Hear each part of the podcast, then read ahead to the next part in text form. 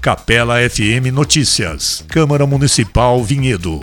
O vereador Rubens Nunes do POD apresentou um requerimento solicitando à Prefeitura informações detalhadas sobre o planejamento para as obras de implantação da interligação da rodovia Miguel Melhado Campos com o segundo acesso ao Distrito Industrial.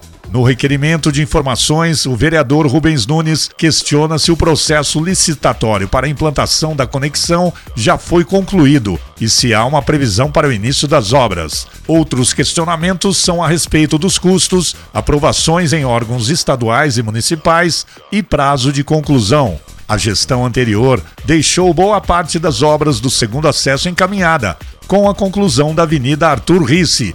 Resta agora um sistema viário de conexão da rodovia Miguel Melhado Campos com esta avenida, que proporcionará uma melhora significativa nas condições de mobilidade urbana do distrito industrial, destacou o vereador.